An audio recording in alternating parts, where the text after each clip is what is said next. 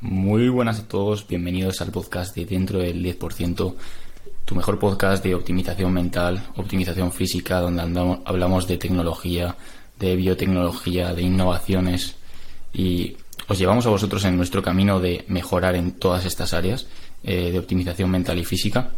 Y en el capítulo de hoy vamos a hablar de un tema muy interesante, que es el tema de la innovación médica, eh, los másters europeos, la excelencia, cómo alcanzar un gran nivel académico, eh, cómo sobrepasar expectativas en este sentido y cómo construir tu mejor carrera.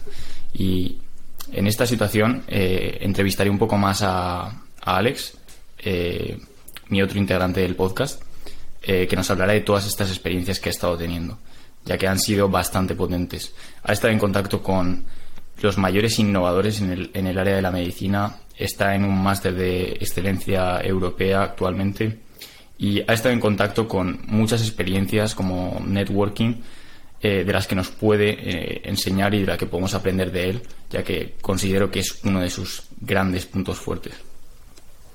Muchas gracias, Antonio. Pues sí, el anterior episodio fue de inteligencia artificial y seguimos esta vez con tecnología ahora para hablar más de innovación médica, que bueno, realmente está muy interconectado, tanto Google como bueno, todas las inteligencias artificiales que estamos viendo que están saliendo en los últimos años, también se están aplicando en la parte biológica, porque quieras que no aplica también todo al ser humano y, bueno, vamos a, vamos a empezar. Eh, y coméntanos un poco, sí, dime. Sí, coméntanos un poco eh, tu, tu background de cómo eh, entraste en este máster, porque eh, Alex ha entrado en un máster de innovación europea que, daba solo 40 plazas a nivel europeo. Y coméntanos un poco cómo conseguiste entrar, de qué trata este máster, un poco el background de, de, cómo entraste ahí. Vale, pues yo primero estudié mm, eh, biotecnología en la Universidad Pública de Navarra y el máster como tal es un Erasmus Mundus, es decir, es un programa europeo de excelencia que entre varias universidades eh, de las más prestigiosas del mundo, en este caso europeas, coordinan. En mi caso son eh, la Universidad de Groningen en Holanda, que es donde estoy yo este primer año, la Universidad de Uppsala en Suecia, que es donde debería estar el segundo año, y la Universidad de Heidelberg en Alemania. Entonces, el objetivo es entre las tres eh, universidades formar un programa que complemente muy bien a estudiantes muy talentosos para darles la mejor educación posible. No únicamente se busca atraer eh, estudiantes europeos, sino que sobre todo se trata eh, de atraer a Europa talento de otras partes del mundo, ya sea de Asia, de América, de África, y tienen condiciones muy muy buenas para los estudiantes. Hay becas muy muy prestigiosas y que te facilitan mucho la vida también eh, para los que consiguen pasar el, el, proceso de admisión. Y bueno, en este caso mi máster es de innovación en medicina, pero existen Erasmus Mundus eh, como este en temas muy, muy distintos. Lo que les caracteriza es la practicidad que tienen, eh, lo realmente prácticos que son. Yo soy, tengo cuatro semestres y únicamente tengo uno de teoría. Ya lo he terminado y ahora tengo tres semestres enteros de prácticas. Entonces, la experiencia que voy a ganar al final del máster es, es muy buena y voy a ver campos muy, muy distintos, en, también en diferentes países, en diferentes condiciones. Al final es muy, muy enriquecedor. Y, y, un poco con, respecto al proceso de admisión, la verdad es un poco locura porque se presenta muchísima gente, porque son másteres que tienen muchísimo nombre y aparte las condiciones, eh, como digo, son muy buenas. Eh, las becas que ofrecen son una pasada y las, universidades que participan son, son una locura. O sea, la mía, la de Groningen aquí en Holanda, es la 65 del mundo. Eh, la de Heidelberg me parece que es la 50 y algo y la de Uppsala es la 73 o algo así. O sea, son universidades que están todas dentro de, las 100 mejores todos los años y que, y que tienen muchísimo prestigio a nivel, a nivel europeo pero también a nivel mundial. Yo lo que más valoro del máster, eh, lógicamente lo que, lo que aprendes y los compañeros que conoces, que ya te digo, son todos, eh, en, todos ves que tienen algo que destacan muchísimo y que han entrado al máster por algo. En todos cada uno en lo suyo, pero todos tienen algo que dices, hostia, qué, brillantes en este aspecto. Pero lo, mejor son las experiencias que vives y sobre todo las puertas que te abre, porque es como si fuese un trampolín. Tú entras a un máster en el que mm, tienes eh, todo el camino por, por escribir, tú puedes hacer realmente, son súper flexibles, puedes hacer lo que quieras. Eh, tú entras, tienes un semestre de teoría que vale, que está bien, eh, aprendes un poco eh, yo estudié biotecnología, muchas cosas que he visto en, en el máster ahora más o menos las había tocado, pero no todas. Por ejemplo, la parte de enfermedades igual no había entrado tanto, yo igual había entrado más en la parte de ingeniería. Pero, pero es muy enriquecedor y sobre todo las prácticas es, es la mejor porque realmente cuando te abres a conocer nuevas personas, cuando aumentas el networking, cuando te expones a nuevas experiencias y, y creo que es muy, muy, muy enriquecedor eso porque quieras que no, eh, nosotros, por ejemplo, para las empresas, cuando estuvimos en Suecia en el kickoff, cuando empezó el máster, éramos, es que nos sentíamos súper arropados como si fuésemos eh, dioses, como si fuésemos el Messi del fútbol. Era como que venían todas las empresas detrás nuestro para, para intentar ficharnos, porque al final, para una empresa, nosotros somos personas que hemos conseguido pasar un proceso de admisión muy complejo. Eh, yo este año fueron eh, cerca de 700 personas de todo el mundo que se apuntaron al máster y únicamente nos cogieron a 33, me parece, de todo el mundo y en Groningen específicamente estamos 13. En Alemania está alguno más, pero cada... Mm, tú lo que haces es cuando entras al máster tienes que elegir como un camino, son tres universidades y son dos años y tú tienes que elegir primero un país y luego otro. Yo elegí eh, Groningen en Holanda y Suecia en Uppsala lo bueno es que a mí lo que más me llamó la atención era Holanda porque es un país muy emprendedor, luego ya hablaremos de, eso, pero em, el segundo año, como son prácticas, las puedes convalidar en cualquier parte del mundo. Entonces, por eso he dicho inicialmente que el año que viene en teoría estaré en Suecia, pero como estoy buscando prácticas justo ahora para um, otros países y otros lugares, pues igual acabo en Londres, igual acabo en Estados Unidos o, donde encuentro unas prácticas que, me motivan mucho, que, que no digo que en Suecia no haya, pero que realmente tienes flexibilidad para hacer lo que quieras. Y, antes de eso, eh, comenta, eh, es decir, yo creo que mucha gente estará eh, pensando en el contexto de cómo se llega ahí, es decir, cómo consigo ser seleccionado para uno de estos másters.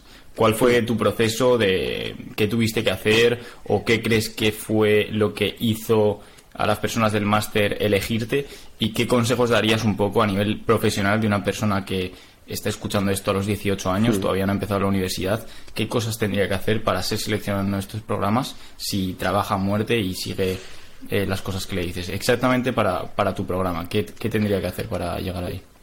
Vale, pues este programa, como digo, es muy competitivo, entonces eh, lo que tienes que hacer es, el máster lo haces una vez tienes la carrera. El problema es que cuando tú terminas la carrera, todo el mundo que aplica el máster tiene la carrera también como tú. Entonces lo que tienes que hacer es actividades o de alguna forma tener experiencias o participar en eventos o realizar de alguna forma algo que te diferencie del resto para el proceso de admisión. En mi máster eran dos rondas de selección. La primera era enviar el currículum, una carta de motivación, cartas de referencia de profesores o de mentores o de jefes que has tenido a lo largo de tu vida, un poco eh, para presentarte, para introducirte a, los evaluadores y a partir de esa ronda en la que ya hacían un, corte grande, eh, tenías eh, ya una, una, entrevista más personal en la que decían preguntas sobre ti, en respecto a tu currículum, respecto a tu carta de motivación, a tus intereses, a lo que puedes aportar a la universidad. Eh, luego te hacen también eh, una entrevista más científica en este caso, te entregan un, un, artículo científico y tienes que presentarlo y además de presentar ese artículo científico eh, tienes que presentar tu trabajo de fin de grado o en algún, algún experimento, algún proyecto de investigación en el que hayas participado. Eh, eso creo que es muy importante, pero sinceramente yo creo que lo más importante es la experiencia que tienes, las actividades extracurriculares que has realizado durante la carrera. Por ejemplo, si en verano has hecho prácticas en un instituto de investigación, o si has ido a tal conferencia, o si de alguna forma demuestras que te has educado haciendo X cursos, que eh, oportunidades y posibilidades infinitas. Mismamente en EDX tienes muchísimos cursos eh, gratuitos, también tienes de pago de las mejores universidades del mundo. Yo, por ejemplo, y bueno, tú, sé que también durante la cuarentena eh, hice el curso de Harvard de, neurociencias, que, que, no tienes por qué hacer el de Harvard tampoco, tienes que hacer algo que, te interese o, ni siquiera tiene por qué ser un curso. Pero sinceramente, a mí lo que más me ha ayudado y lo que mm, eh, creo que más ha eh, influenciado mi, mi candidatura es la fundación, la Asociación de, la Asociación de Biotecnólogos de Navarra que fundé en segundo de carrera durante durante la cuarentena y que he ido liderando hasta 100 miembros que tiene actualmente. Y las actividades que he realizado durante, durante este tiempo, eh, consiguiendo llegar a empresas, a, gobierno a la presidenta del gobierno de Navarra, a empresarios de biotecnológicas de Navarra, eh, a los investigadores más grandes en, forma de conferencias, etcétera. O sea, yo creo que eso es lo más importante. Y de hecho, cuando empezamos el máster, le pregunté a, porque me encontré a uno de, a uno de los miembros eh, evaluadores que, que, tuve y me acordaba que era que era él, y le pregunté simplemente por curiosidad que cuál era el el, el motivo de que mi, mi, currículum le hubiese gustado tanto como para ser admitido en el programa y haber sido también galardonado con la beca. Porque lo que hacen en este tipo de másteres, como buscan atraer talento a Europa, es eh, asegurar únicamente para europeos un 25% de las plazas y de las becas. O sea, es muy difícil entrar en el máster siendo europeo, es más fácil si no eres de Europa y a la vez conseguir becas es muy difícil siendo europeo también. De hecho, tengo amigos que han hecho estos tipos de máster y siempre me han dicho que es imposible conseguir becas eh, siendo europeo, que suelen darlas más a África, a Asia, América. Y si lo piensas también es interesante porque de, alguna forma atraes eh, a los mejores de esas regiones a Europa y posiblemente se queden luego aquí. Entonces eh, le pregunté al, al miembro del comité y me dijo que sin duda lo que más le había gustado era la proactividad que había mostrado durante toda mi carrera, que durante la carrera, que se había visto como en primero había estado organizando algunas cosas, en segundo ya había lanzado la asociación, eh, por ejemplo, este mismo podcast también lo, lo añadí eh, sin duda porque de alguna forma que no también resume em, todo, todo el aprendizaje seguido durante mi vida, pues que cuando era adolescente empecé a leer muchísimos libros de desarrollo personal, de finanzas, de psicología, etcétera, y de alguna forma el podcast también es un medio en el que yo comparto estos aprendizajes o experiencias que tengo durante mi vida contigo y, también con los que nos escuchan y, quieras que no también también demuestra que, tienes ganas, que te gusta lo que haces, que buscas crecer y es un poco lo que buscan estos programas. No hace falta que tengas las mejores notas de, de, la carrera ni mucho menos. Lógicamente es importante y te lo preguntan y yo muy orgulloso puse que tenía pues de los mejores o el mejor eh, currículum de mi, de mi promoción, pero no es lo más importante para nada. Y, y, yo si alguien está escuchando y está interesado en estos programas, le diría que se centren en experiencias, que busque de alguna forma destacar su, su currículum del resto y, y potenciar como pueda el resto de actividades que no tengan que ver tanto con lo académico y más con lo formativo eh, en términos de experiencias. Claro, al fin y al cabo, además, eh, estamos hablando de excelencia. Es decir, en la mejor situación posible tienes las dos.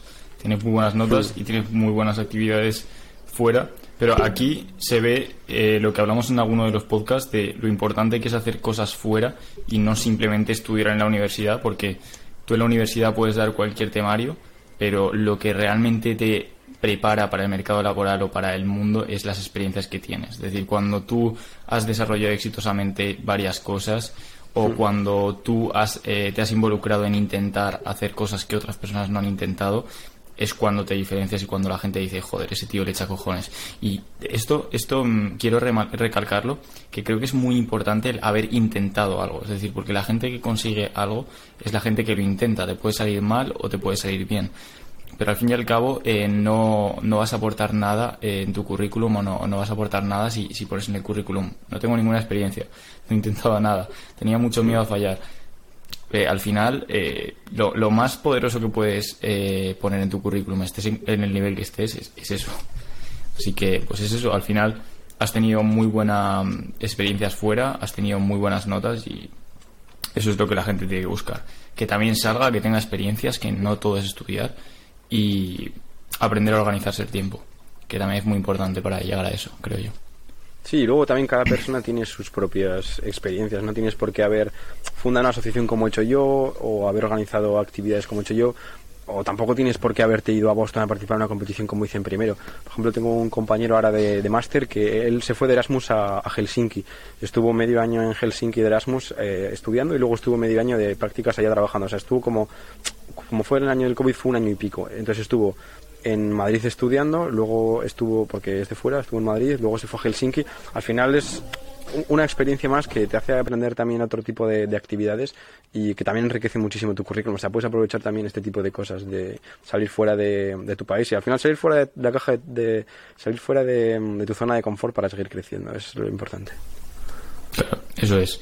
Y continuando un poco eh, sobre el máster, eh, quería preguntarte sobre qué cosas has aprendido o qué experiencias has tenido ahí que creas que te hayan enriquecido. Coméntanos un poco em, lo que te apetezca realmente en cuanto a cosas que, haya, que te hayan enriquecido. Puede ser de em, innovaciones médicas que hayas visto que sean lo que más te apasiona o incluso experiencias. Podemos, podemos empezar, si quieres, por innovaciones médicas que te apasionan o proyectos en los que has estado expuesto que creas que van a, ser, van a tener un gran impacto en el futuro.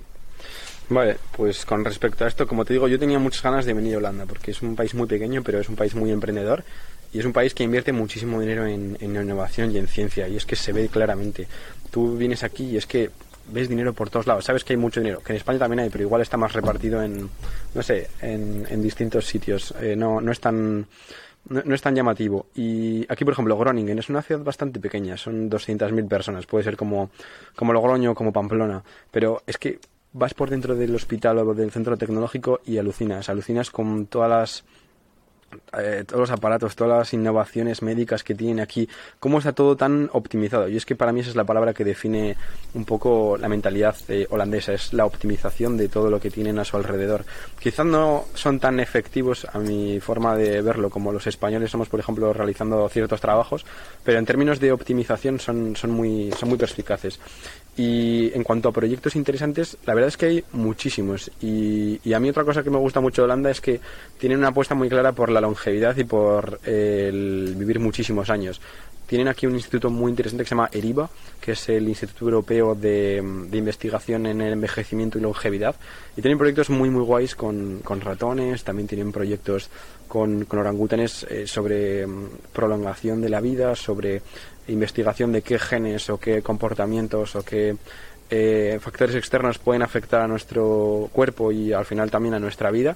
Eh, y eh, también he estado últimamente investigando este tema con, con, otras colaboraciones que tienen en otros países y están también tratando de buscar una forma de revertir estos factores, de reprogramar nuestras células para tratar de rejuvenecernos o al menos para tratar de frenar este envejecimiento tan rápido.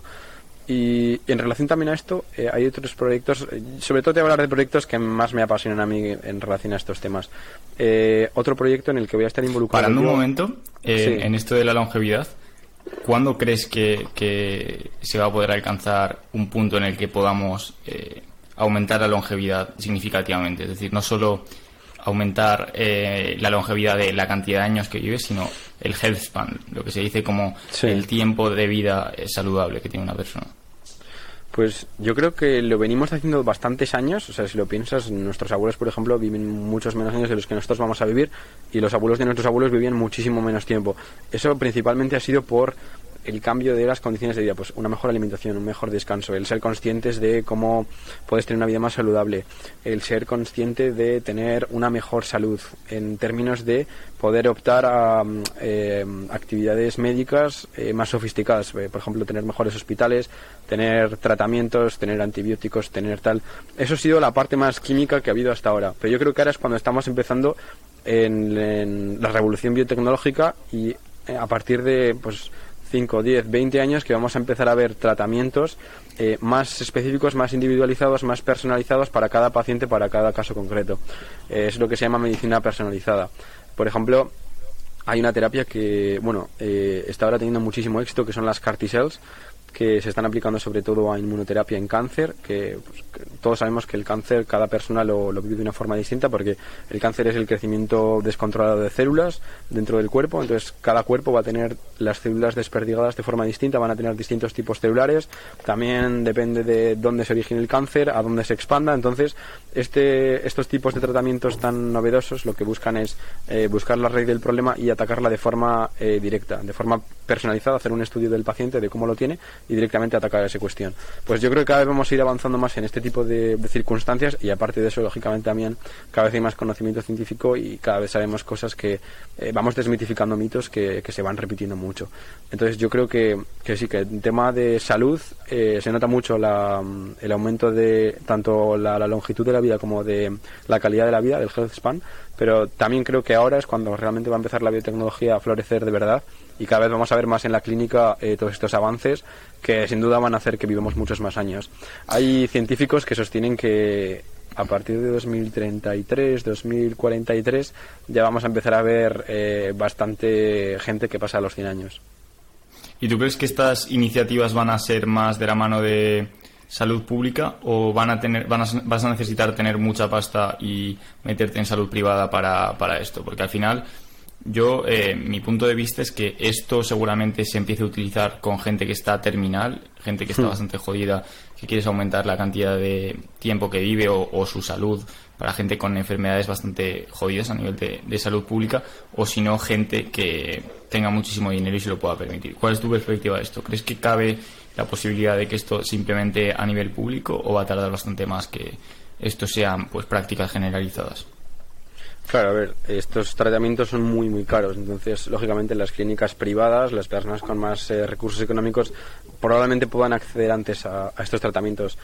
Pero todo tiene que verse, no sé, depende también, yo creo, de la cantidad de gente que tenga o necesite esto, de cómo avance la economía, también cómo avancen los, los planes de salud de, de los sistemas públicos y cómo se organiza, porque por ejemplo no tiene nada que ver España con Estados Unidos, el planteamiento que hay, o las diferentes estrategias que puedan utilizarse para ello, porque si tú estás pagando un seguro, por ejemplo, igual se puede hacer una, como si fuese un fondo de inversión, una bolsa de dinero con todo ese dinero que la gente pone en el seguro y cuando haga falta un tratamiento más grande poder invertir en eso, no sé, depende de muchísimos factores, la verdad. Es que tú piensas la implicación que tiene eso para las pensiones. Hmm, claro, es que es lo mismo. Si, si la gente aumenta su esperanza de vida a los 100 años de media o a los 110 años de media, eh, las pensiones no se van a poder pagar de repente para una generación. Entonces, yo creo que siempre tenemos que vivir nuestra generación, la generación de un poco entre 20 y 40 años. Eh, la gente que, tenga entre 20 y 40 años o 20 y 35 años, bueno, incluso por, los de, por debajo también, tenéis que vivir con la mentalidad de que no vais a recibir ninguna pensión porque es bastante improbable desde la perspectiva eh, demográfica y desde la perspectiva de innovación médica. Es mi perspectiva, que al, menos es improbable que sea a nivel gubernamental, porque sobre todo en España, si lo pensamos, la curva de población, nació muchísima gente mm, en el baby boom, eh, pues la gente que tendría ahora mismo entre 50 y 60 años, y son la mayoría de la población en España, y cuando esa gente muera, eh, no va a haber tanta cantidad de gente que, esté trabajando eh, y que alimente el plan de pensiones. Entonces, eso sumado a que posiblemente se aumente la esperanza de vida, la gente que esté más arriba, eh, la gente que tenga más edad en la curva en ese momento, si no para de subir la edad y la edad y la edad, eh, no se les va a poder pagar de manera infinita. Así que simplemente un repunte de lo que pienso al respecto. Sí, hay que ver también qué pasa, porque, no sé, quizá los planes de pensiones o el sistema que hay ahora pensado cambia, o la edad, por ejemplo, en la que ahora te jubilas aumenta, porque aumenta también la calidad de vida, y la gente llega mejor esos años y puede seguir trabajando. No sé, eh, hay que ver cómo, cómo evoluciona todo, porque ya te digo, estas son tecnologías que están ahora desarrollándose y potenciándose, y, van a poner en jaque todo, tanto el sector económico como sobre todo el médico también. Así que habrá que ver qué, qué medidas toma cada país también. Sin duda. ¿Y qué más proyectos te interesan? ¿Qué más cosas has visto que te llamen la atención? Realmente el que más me interesa es en el que me voy a involucrar, eh, que es en el que empiezo este mismo lunes, el 15. Y es un proyecto de medicina regenerativa cardíaca que, me parece ultra interesante y que es una colaboración con, un grupo muy, muy chulo de, de, de Brasil. Lo que vamos a hacer es tratar de regenerar tejido cardíaco de una rata, bueno, de varias ratas que tienen cardiomiopatías. Entonces lo que vamos a hacer es utilizar corazones de rata, vamos a utilizar ese tejido cardíaco para crear hidrogeles, que para explicarlo muy fácilmente, eh, imagínate que es una especie de gelatina que se utiliza como una tirita que se pone en la herida. Y ese hidrogel lo vamos a llenar de células madre y de cardiomiocitos, que son células cardíacas. Entonces, esas células lo que van a hacer y lo vamos a introducir dentro del hidrogel. Imagínate, es una estructura en 3D. Eh, ese hidrogel y esas células lo que vamos a conseguir es que las células secreten unos tipos de factores que van a promover la regeneración de heridas.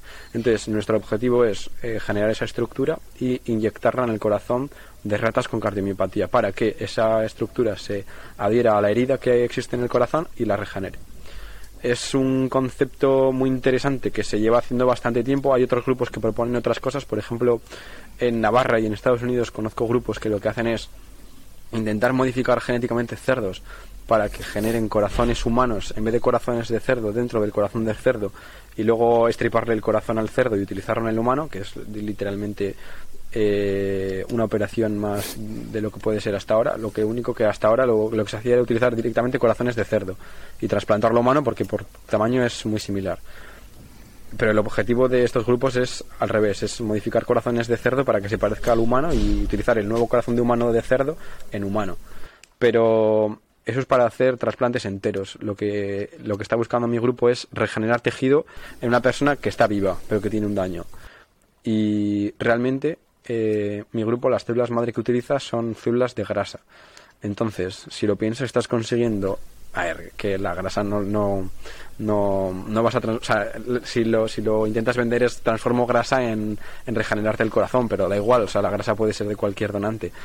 no, no, es que le vayas a quitar grasa y le vayas a poner súper delgado y luego encima le vayas a arreglar el corazón. Es que si tiene un problema en el corazón, puedes quitarle grasa en vez de quitarle piel, que es quizá más complicado el proceso y, y, puede ser más engorroso. Le quitas grasa, que es un tejido muy accesible, y se lo transformas en, en algo que le va a, que le va a tratar y le va a curar realmente el problema que tiene. Así que es, muy innovador el tema de los hidrogeles y está muy vinculado también con la impresión en 3D, que, me llama muchísimo la atención y que creo que va a tener un boom muy, muy, muy importante en el mundo de la biotecnología y en el futuro, porque al final, eh, qué mejor que una máquina para diseñar una estructura 3D de algo tan complejo como es eh, un cultivo celular en 3D, porque las células al final están en 3D pero se adhieren a una superficie, al frasco en el que las cultivas. Entonces al final es 2D, no, no llega no llega a mimetizar lo que ocurre dentro de nuestro cuerpo en la que hay tantas interacciones entre células distintas, entre factores, entre vasos sanguíneos, etcétera. Entonces, el objetivo de esto es un poco más eh, mimetizar el cuerpo.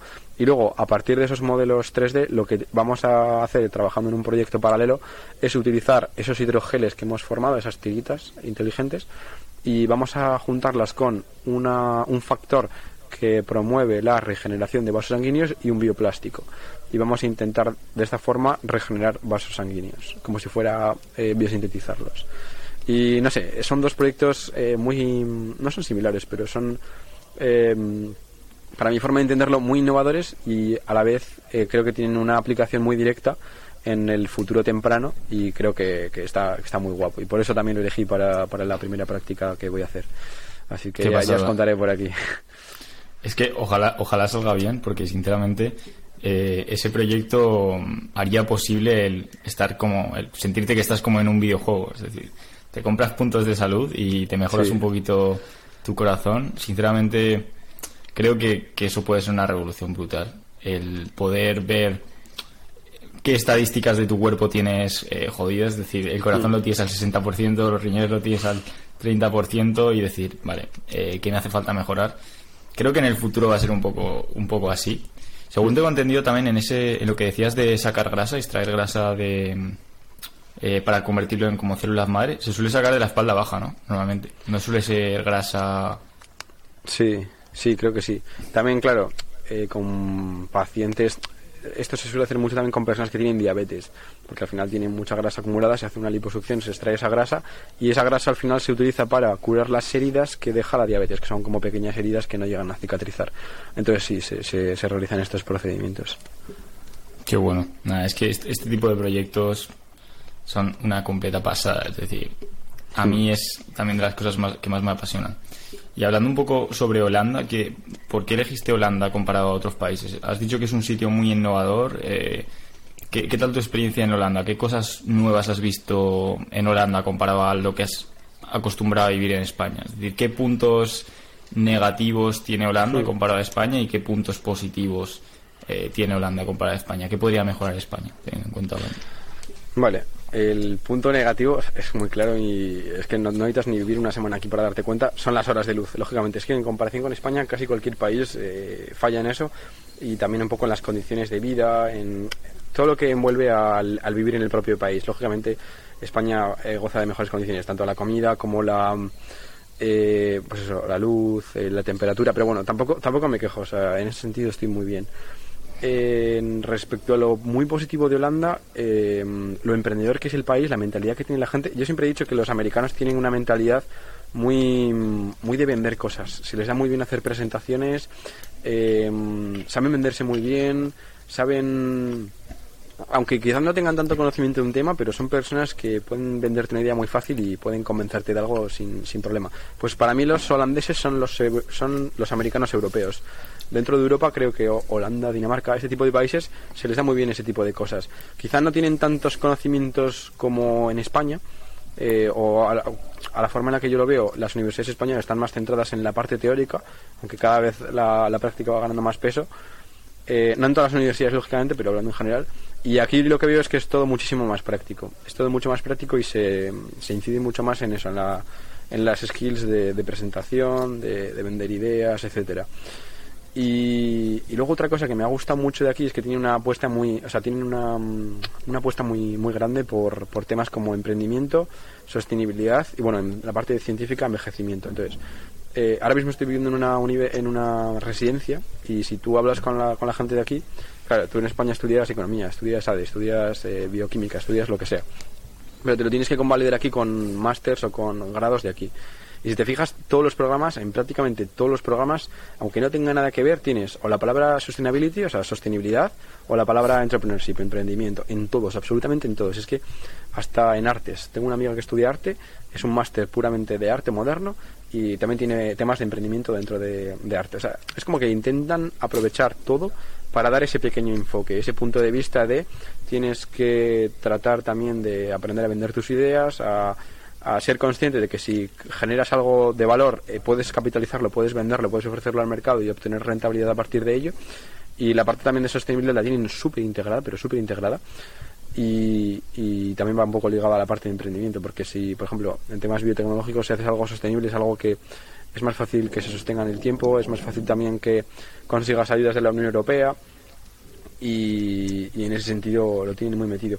Incluso hasta en los supermercados puedes ver eso, que eh, tú si compras cualquier tipo de botella, cualquier tipo de envase, te cobran un suplemento de 10 céntimos por todo y si tú luego lo devuelves al supermercado te lo devuelven. Creo que en España también hay algunos que hacen eso, pero yo eh, donde lo vi primero es aquí. Así que... Eso, eso a mí me parece increíble. Eso, eso creo que se debería seguir haciendo.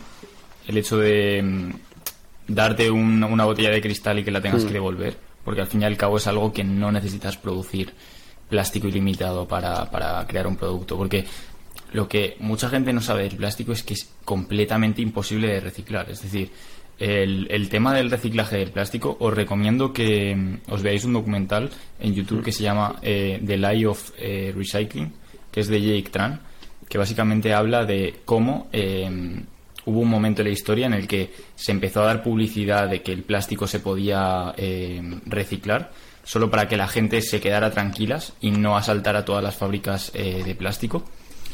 Y esto fue una campaña bastante, bastante exitosa, pero actualmente todos los plásticos están, eh, es decir, los, países los mandan en contenedores a China, en sitios donde los plásticos se quedan al aire libre eh, sin tocarlos, mucho, mucha cantidad de plástico. y, y, al final es que la, la, pérdida es mayor si, si se intenta reciclar, porque la manera de reciclarlo es quemarlo que llevaría al aire muchísima cantidad de microplásticos y sería súper eh, perjudicial para, para los humanos. Entonces, ahí hay un dilema que te cagas y me parece que y me parece bien que estén tratando la mm, sostenibilidad de manera objetiva, es decir, de manera no solo de, fachada de mira, a mí me gusta la sostenibilidad, sino sino de verdad en ese, en, ese sentido. Y luego, eh, sobre las clases de emprendimiento, porque yo no sé si el emprendimiento realmente se puede enseñar. Yo creo que se puede enseñar quizás un poco habilidad de ventas, un poco habilidades de presentación. Te pueden enseñar habilidades. Luego ya el emprendimiento es qué haces con esas habilidades y que... ¿Tú crees que esos programas, has visto alguno de esos programas, crees que esos programas son buenos, están bien estructurados y que pueden eh, ayudar a una persona de emprendimiento o crees que el emprendimiento tiene que venir de una persona y al final las habilidades son lo que te pueden enseñar, pero el emprendimiento no. Yo creo lo segundo, lo que dices tú, que creo que eso tiene que venir de una persona, tiene que venir de querer también profundizar en esos temas, pero yo creo que la razón por la que lo hacen es por tratar de dar ese pequeño enfoque para que la gente lo tenga, ¿sabes? Lo tenga en cuenta y si quiere pueda profundizar en ello. Otra cosa que tiene aquí eh, muy interesante es, eh, al margen de estudiar tu propio, tu propio grado o tu propio máster, tienen eh, un programa extracurricular que se llama Honors College, que por así decirlo es un eh, programa extracurricular para los alumnos más avanzados que te permite hacer actividades paralelas. Eh, por ejemplo, en España yo creo que esto no está tan desarrollado. El tema de los clubs no está nada desarrollado en España. Por ejemplo, yo fundé una asociación, pero es que aquí, tío, en mi universidad de aquí hay como 120 asociaciones de si tú quieres eh, practicar cualquier deporte, tienes una asociación de ese deporte o cualquier club de lectura o de cultura o de las cosas que quieras, súper remota, tienes de todo. También creo que, el lobbying es importante y el ganar un poco de influencia a nivel gubernamental, que te den ayudas, que te den cosas. Total, total, totalmente. Y lo tienen tan interiorizado que, bueno, es que es Holanda, es uno de los países que, que al final promovieron el tema de la Unión Europea y lo saben muy bien porque eh, si tienen tanta innovación, tanto emprendimiento y tanto dinero es por las ayudas también europeas que consiguen. En, en relación a eso también son muy internacionales Y aquí ves gente de cualquier país del mundo, pero es loquísimo. Y es que también eh, Holanda está muy bien posicionado en Europa. O sea, si lo piensas, tiene muchísimos países alrededor, eh, países muy grandes. Francia tiene Alemania al lado. Eh, tienes a, muy corta distancia, tienes a muchísimos países y es muy fácil que, vayan a, Holanda y sobre todo a Ámsterdam, que al final es un aeropuerto muy grande y que atrae muchísimos eh, internacionales y ya te digo, la ciudad está repleta de gente de, muchos países. Posición estratégica del puerto también. Hmm, sí, sí. Para las mercancías. Es un país muy interesante. Y lo que estaba diciendo, el, el Honors College, yo por ejemplo ahora estoy participando eh, en un programa extracurricular de máster que se llama Leadership Making the Difference, que mm, está estructurado, me, gusta bastante la idea porque al final es muy práctico también. Está estructurado en, eh, te hacemos varias entrevistas, eh, elegimos a los mejores estudiantes de máster de nuestra universidad de todos los campos y os ofrecemos un programa para mejorar vuestras capacidades de liderazgo. Entonces, al principio son clases, eh, tienes que elegir entre muchísimas que te ofrecen. Yo elegí Innovation, Networking y Rebuilding Education. me parecen muy interesantes. Son dos, tres clases de dos horas o dos horas y media. Luego tienes workshops. Yo estoy en un workshop de negociación que empecé el otro día y está súper guapo, la verdad. O sea, te traen. Eh, vienen profesores, por ejemplo, en Innovation tuve profesores, en Networking tuve también profesores de psicología pero sobre todo traen expertos de fuera, que es lo que me mola. Que, por ejemplo, el tío este de, de negociación es un experto en negociación de, a nivel nacional y también internacional que ofrece servicio a pues, agencias de seguridad, a políticos, ¿sabes? Es, alguien, es gente que sabe realmente del tema, igual que los profesores, pero me refiero que, que tienen experiencia en, en el mundo real, eh, no únicamente en el mundo formativo. Y, y me parece muy guay. Luego están los Leadership Labs que tú ahí lo que haces es meterte en un proyecto, por ejemplo, te daban opción, te, dan muchísimas opciones, luego tú tienes que ir eligiendo.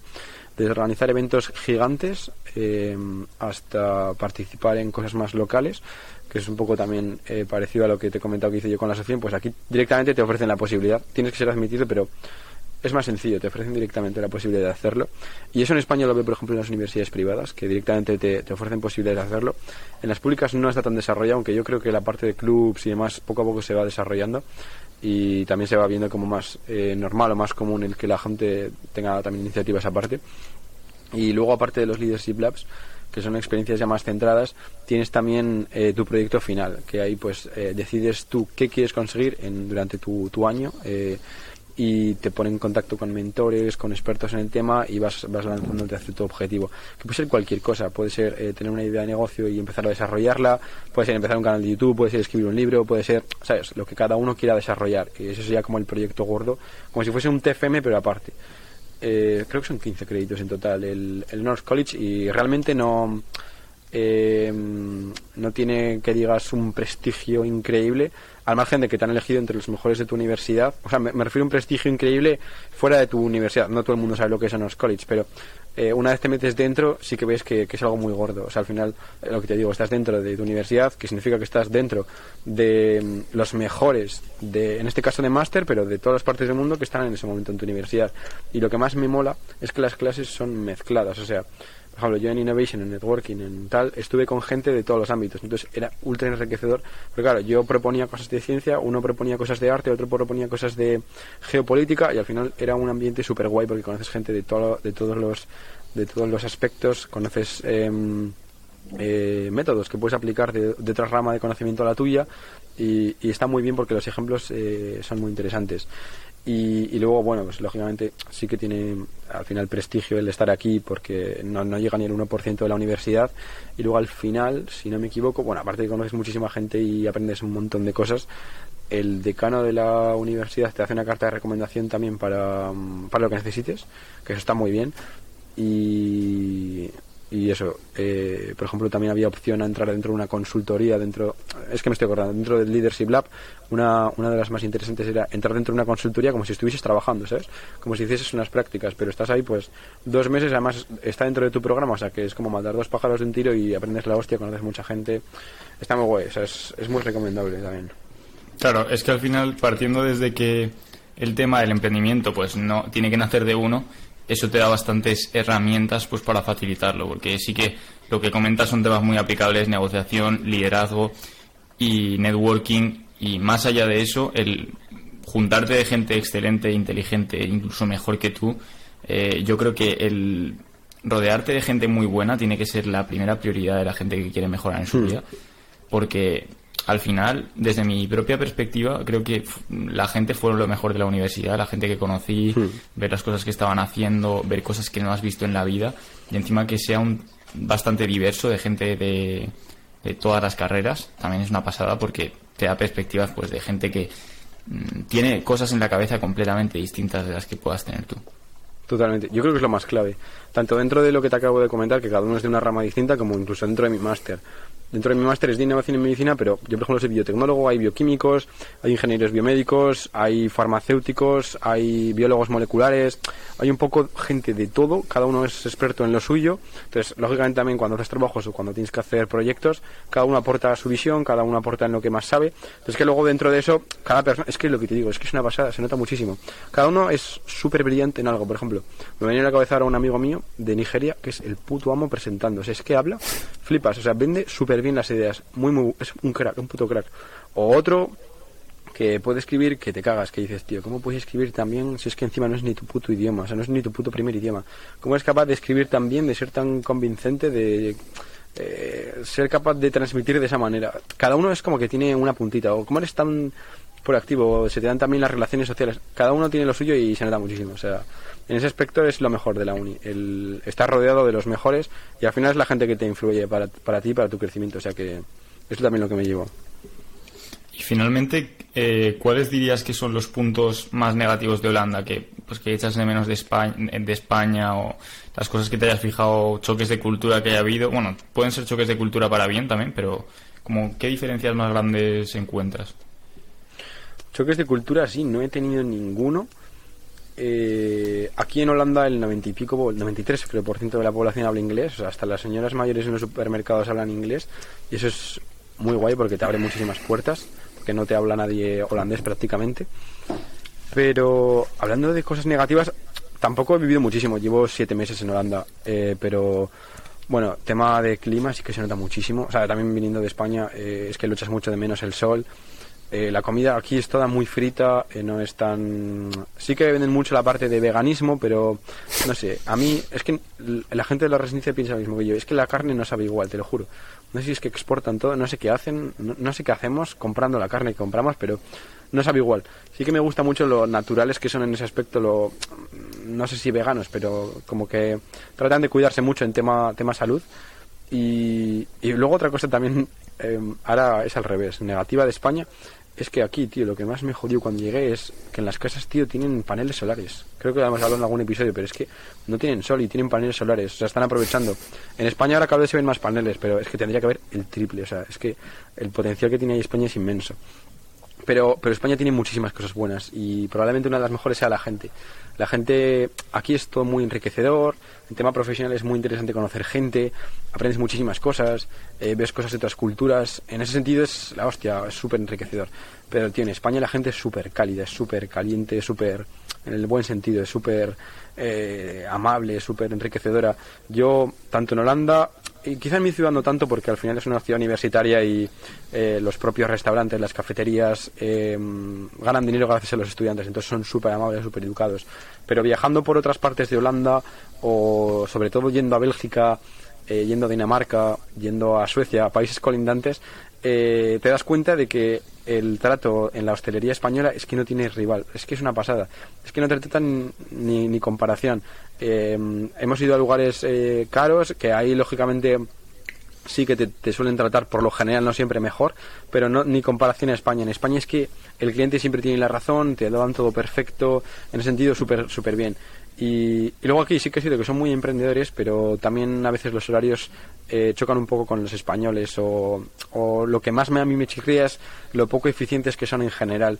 Son muy prácticos, vale, venden muy bien las ideas, pero tío, a la hora de hacer un trabajo, cállate la boca y ponte a hacer el trabajo y luego ya nos reuniremos o nos reunimos antes, nos dividimos el trabajo, trabajamos y lo hacemos, pero no quieras que nos reunamos 10 veces para hablar todo el rato lo mismo para hablar de tonterías, tío, hablamos, nos organizamos, hacemos el trabajo y luego si quieres eh, hacemos un feedback general del trabajo y tal, pero ellos por lo que por mi experiencia y también de mis compañeros es como vale nos reunimos para hacer esto vale eh, lo hacemos perdemos muchísimo el tiempo tal vale trabajamos pero es como que quieren discutir todos los puntos y luego ya trabajar. Y es como divídete las cosas, en plan, estructúratelo bien, trabaja y luego eh, vas, vas poco a poco avanzando, pero no sé, yo en ese sentido los veo muy, muy poco eficientes en los trabajos.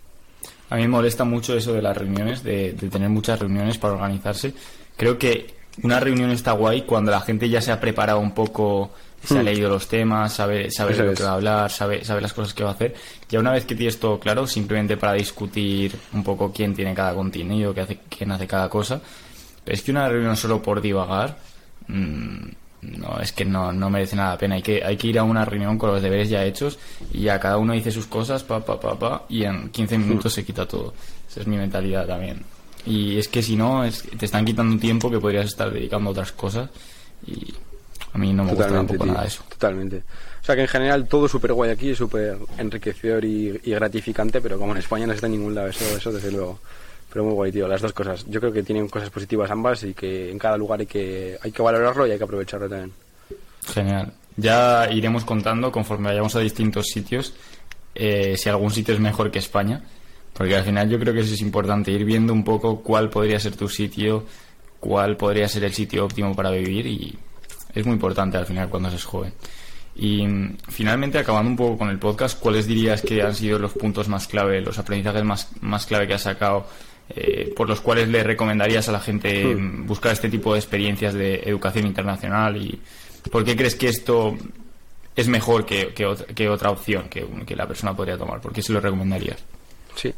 Lo primero porque por darte cuenta de que no tienes barreras, que no existe nada imposible.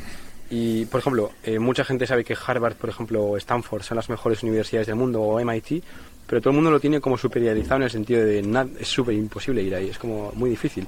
Eh, viniendo aquí, yo, yo siempre he tenido más esa mentalidad de decir, si quiero algo, voy a lucharlo y, y lo voy a conseguir.